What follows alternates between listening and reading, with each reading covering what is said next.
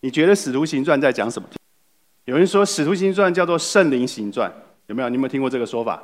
有，你听过这个说法？但是我觉得，如果用《使徒行传》，你把它用圣灵行传，好像太限缩了《使徒行传》所包含的内容。其实《使徒行传》里面所谈的是圣灵的动工，跟不断人被圣灵折服、降服的一大段的故事。我换不接下来的日子当中，会每一天都每一每一个礼拜三，我都会谈《使徒行传》。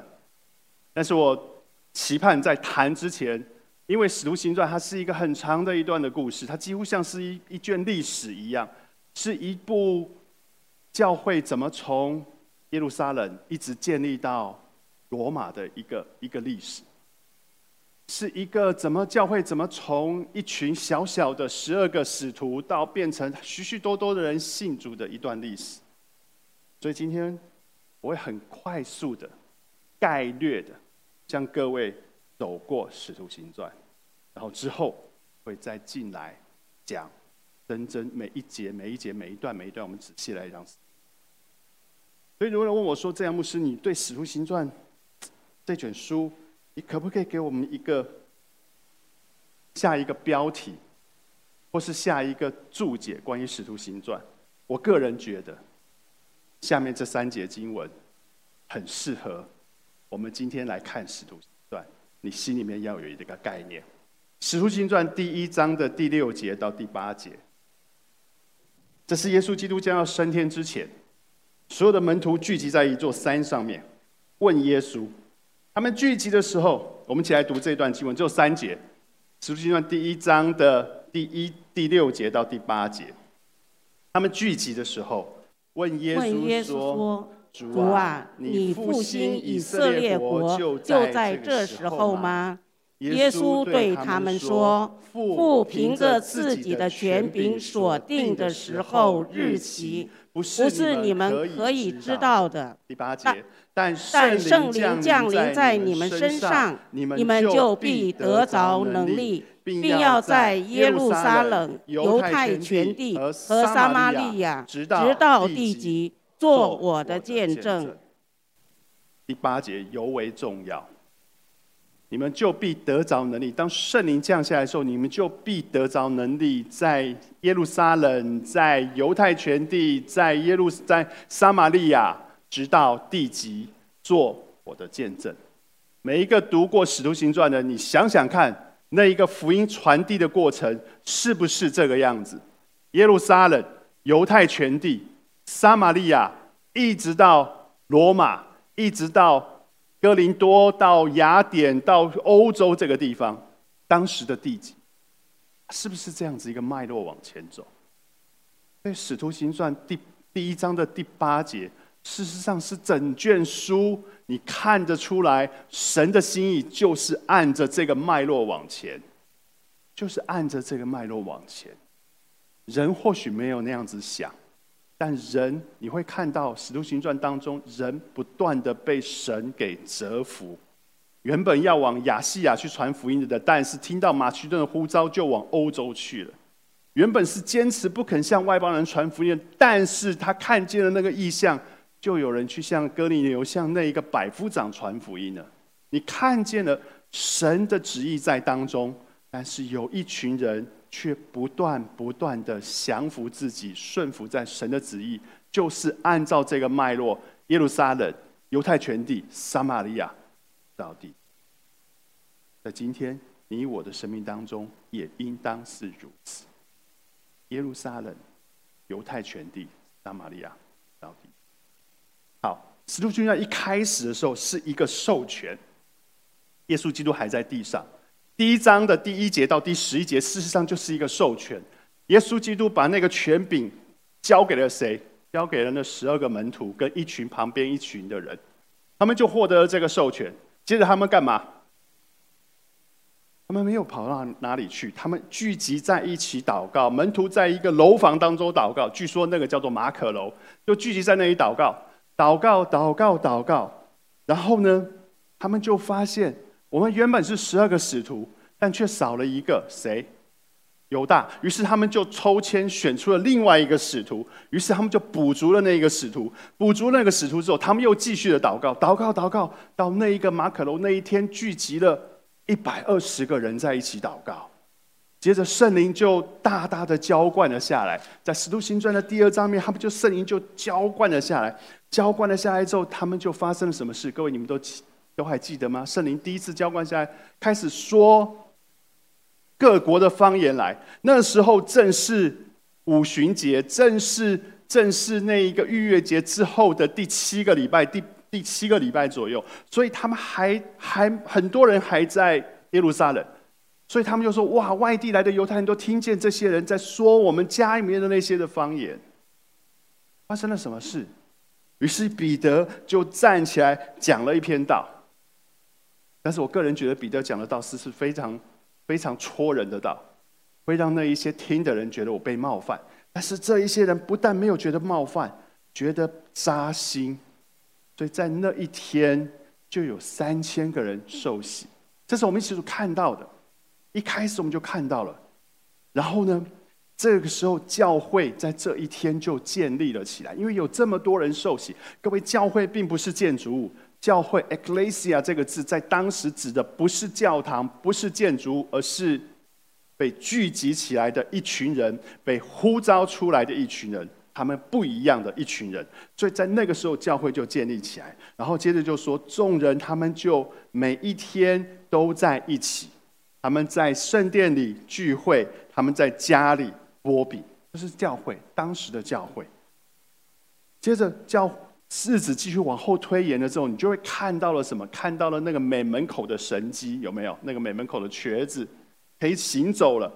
然后呢，当这些神机发生了之后，教会就变得更大，因为更多人知道哦，原来原来神神跟这一群人同在，所以教会建立了起来。接着，当教会建立起来之后，另外一方面，教会也面临的。逼迫，因为你人多了，所以那一些的文士、那一些的长老、那一些的工会的人，就觉得这些、这些、这些、这些彼得这些人不知道在干什么，所以他们就开始逼迫彼得。他们把使徒、把彼得、约翰抓起来，审问他们，然后禁止他们说传耶稣。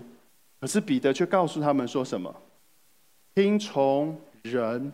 不听从神，合理不合理？你们自己想吧。当他们被放出来了之后，这个祷告非常的有名。你会发现，这一个祷告是顺着神心意的祷告，后面几乎是按着这个祷告在往前推。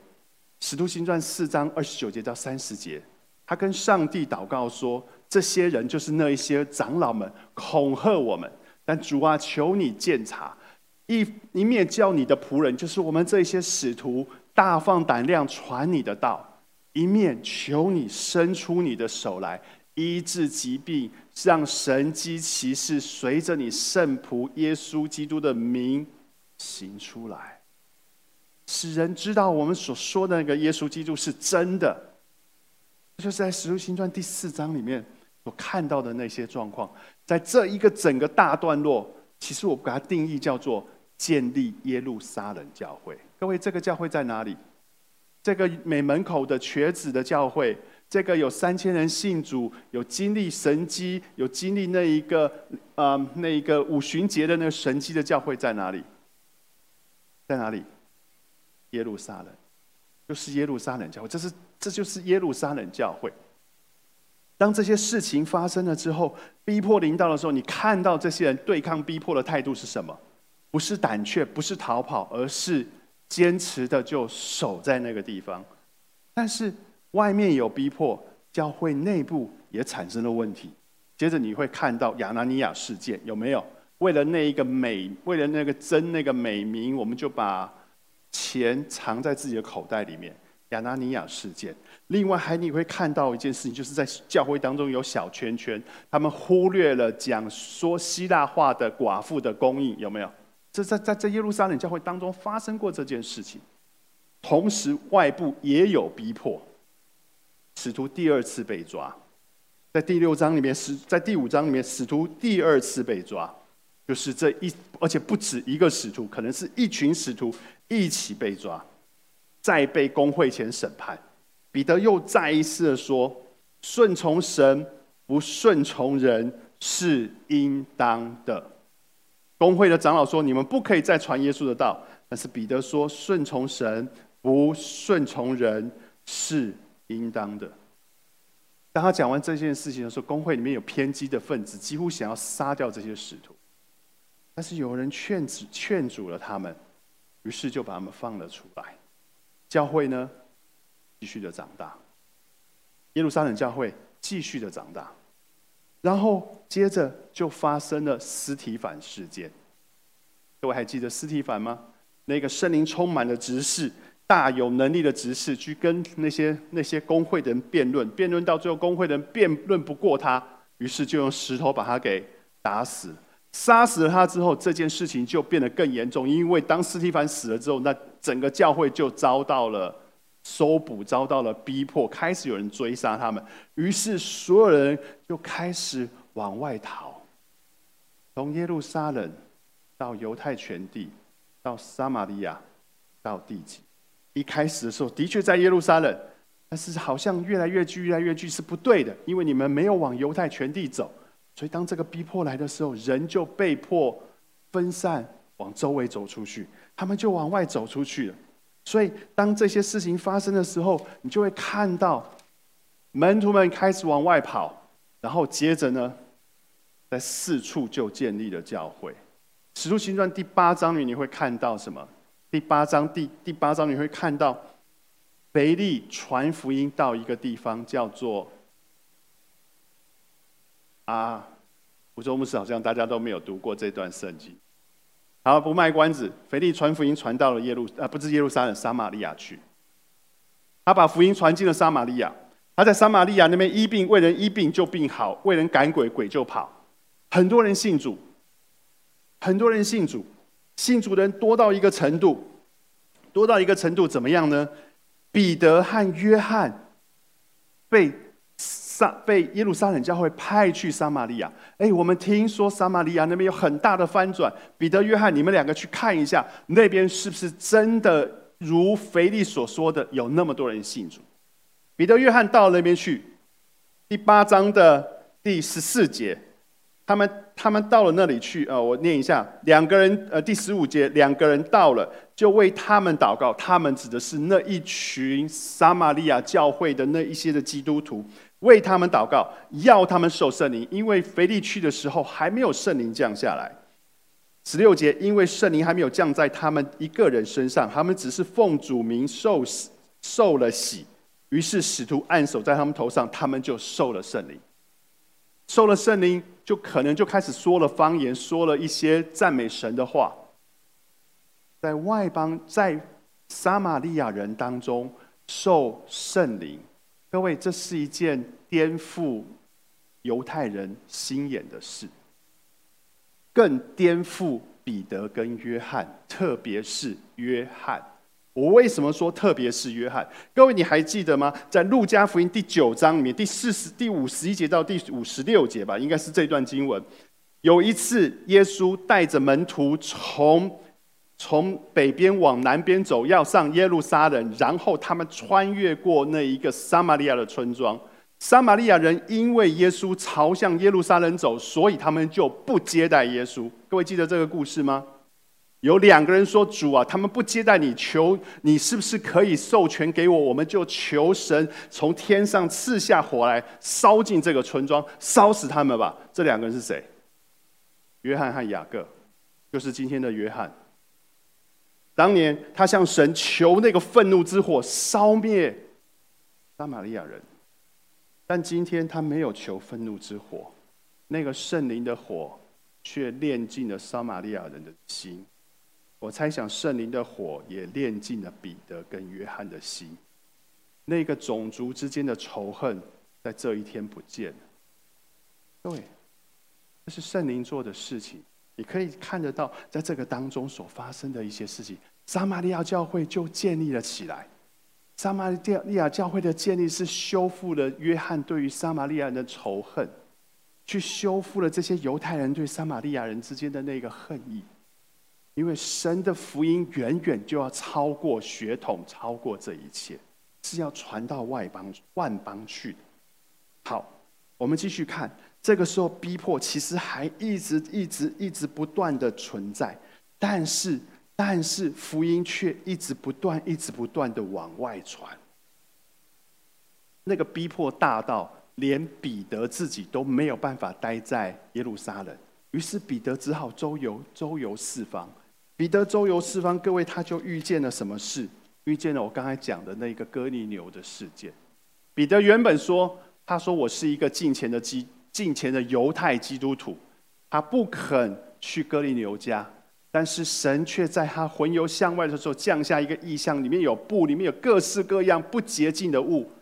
上帝跟彼得在异象当中，上帝跟彼得说：“彼得宰来吃。”彼得说：“不可以，我没有吃过这些不洁净的。”一连三次，接着楼下哥尼流派来的人就在楼下敲门，彼得下来。圣灵告诉彼得说：“跟着他们去。”到了哥尼流家，明明哥尼流就请彼得来是要听耶稣的事，跟彼得还继续的装傻说：“你叫我来要干什么？”各位还记得那个故事吗？彼得还要跟他说说说说说说说到一半的时候。哥尼牛突然被圣灵充满，开始说方言，开始赞美神。彼得傻眼了，彼得傻眼了。撒玛利亚人至少跟犹太人还有点血统关系，这个哥尼牛是一个罗马人，那是一个外邦人。原来的那个恩典也越过了这一个血统，进到了罗马人家。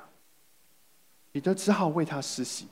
当彼得施洗完了，第十一章，彼得回到教会，就面对所有的会众之时。你怎么可以为那个没有受割礼的外邦人施洗？但是彼得却告诉他们这一段故事之后，各位你会发现一件事情是：当所有人听完这个故事之后，他们只好静默，因为神在做事，神在做事。一如我刚才所说的，这整个过程是圣灵在动工，但人。不断不断的被折服的一个过程，因人不断不断的被折服的那一个过程。其实后来在耶路撒冷教会也有更大的逼迫，彼得被抓，雅各被杀，然后很多人就四散逃跑了。在这一个逼迫当中，耶路撒冷教会仍然坚持着把福音传出去。仍然传出去。那我们来看路加他在写耶路撒冷教会这些回忆的时候，一开始你或许觉得觉得说啊，耶路撒冷人很有可能你们并不太知道到底发生了什么事。但是，但是当他们看清楚神的作为了之后，他们顺服了下来。在这一整个耶路撒冷教会不不福音不断往外传，边被逼迫福音往外传的过程当中，有一个人也信主了，那个人就叫做。扫罗，就是在保罗。保罗他去大马士的路上，各位看见那个光，于是他信主所以从保罗要去大马士逮捕基督徒这件事情上，其实也间接的证明，在那个大逼迫当中，人四散的时候，那些人往撒玛利亚去，往大马士。大马士在哪里？大马士现在在叙利亚那个地方，那更遥远，已经离开犹犹太人地区了。在大马士也有教会。在大马士革也有教会的存在，所以你可以看得到，你可以看得到，在这些过程当中，就像我刚才说的，在犹太全地、撒玛利亚，直到地极，一直往外面的城市传出去，传出。好，当保罗出来的时候，我相信各位大概都知道，说他们他们当保罗出来的时候，我们就会知道说，保罗的宣教的故事要展开了。保罗总共在使徒行传当中被记载的有三次正式的宣教，是他自己要去的；还有一个第四次的宣教，是他被人逮着出去的，是被迫出去的。他总共出去的有三次。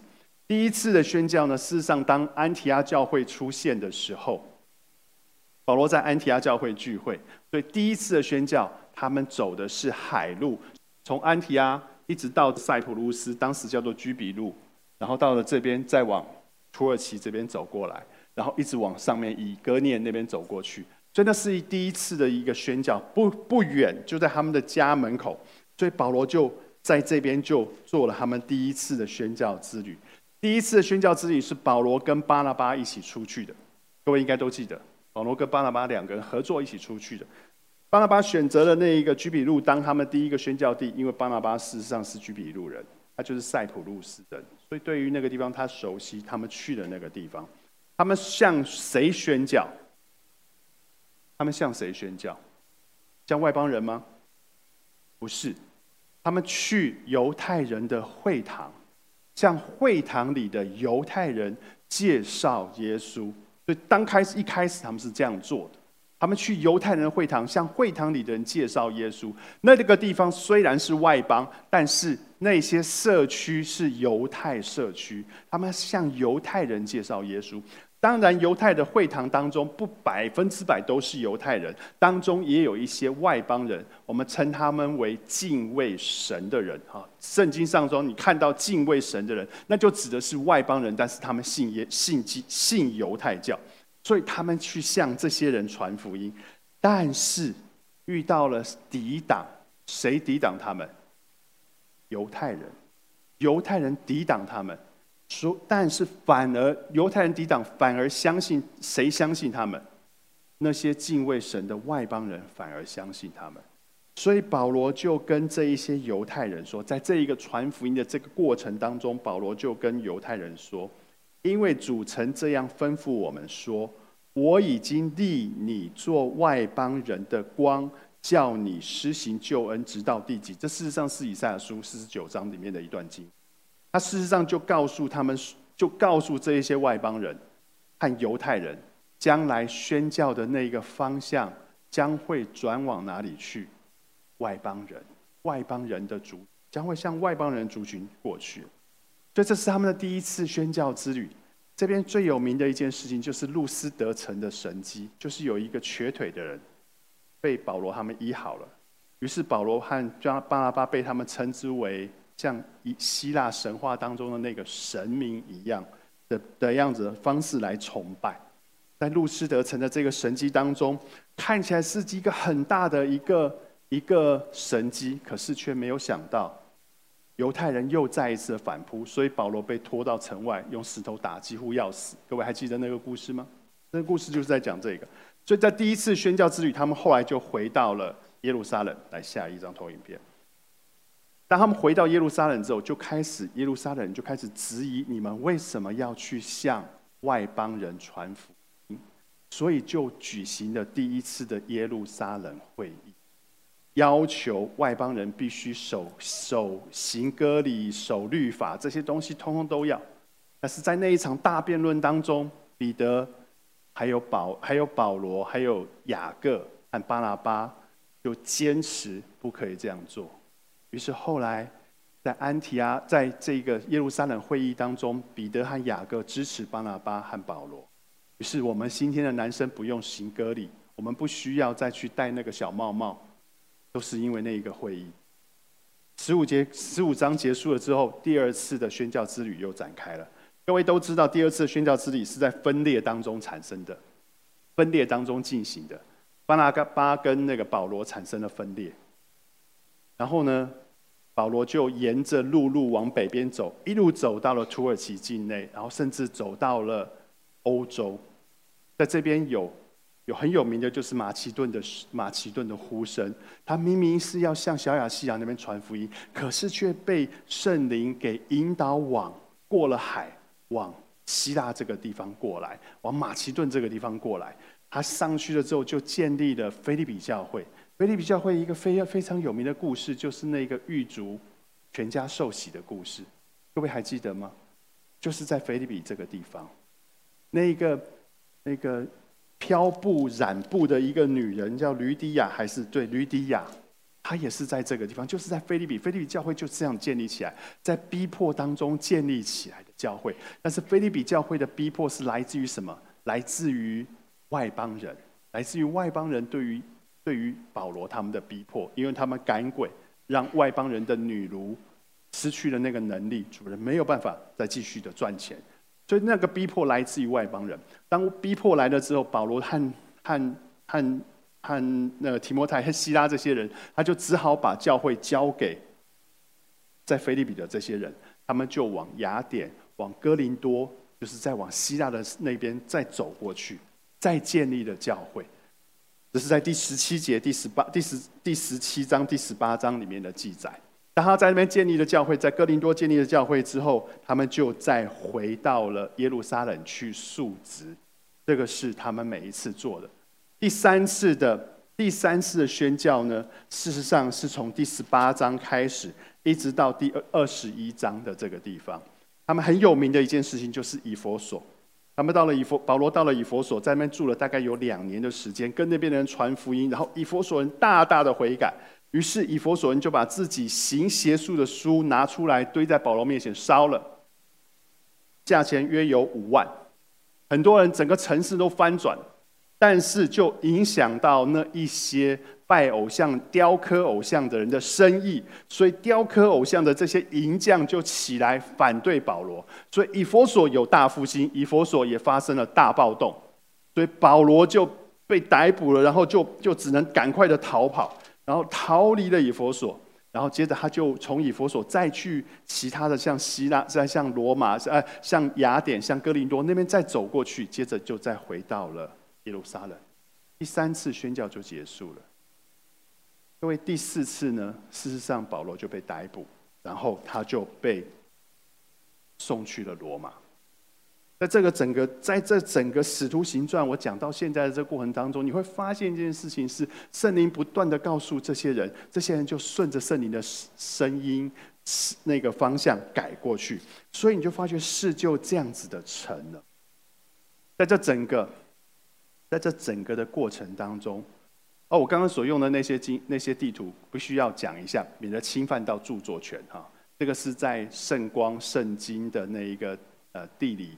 的那个网站上面都可以看得到啊，那个那个都可以看得到，所以各位可以自己去查。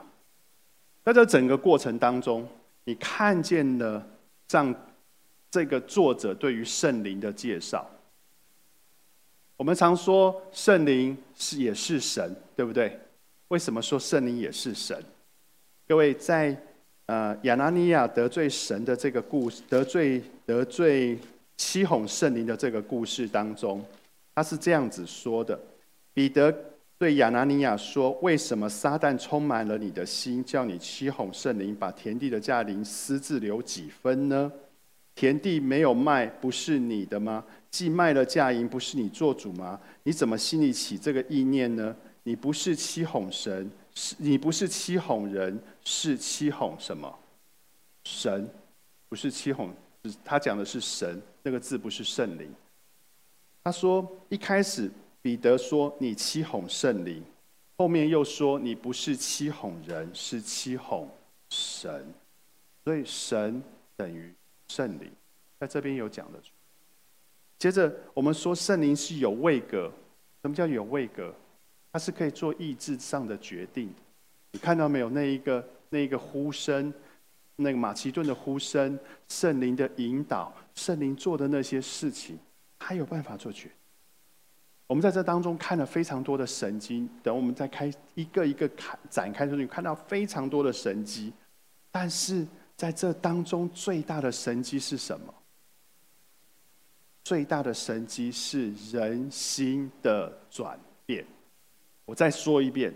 使徒行传里面有非常多的神迹，但是最大的神迹是人心的转变，是生命的转变，不是那一些外显的现象，不是那些方言，不是那些病的医治，不是那一些瘸腿人行走，是那个人心的转变。这一些得过那些得得过那些恩赐的，被医病、被赶鬼的，他们后来都走了。都不在这个世界上了，但是什么东西留下来的？是他们对神的信靠留下来的。那个圣灵在人心当中发生的那个转变的事迹，那个转变持续的下来了。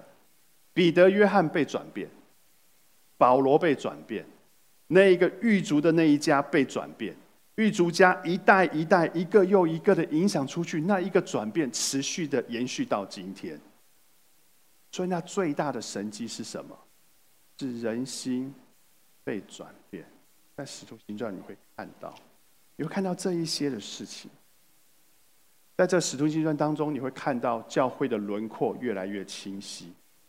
我们看到了犹犹太人反对他们传福音，对不对？犹太人反对他们传福音，为什么？因为基督教不等于犹太教。我们也看到了外邦人反对他们传福音，是不是？为什么？因为基督教不等于传统信仰。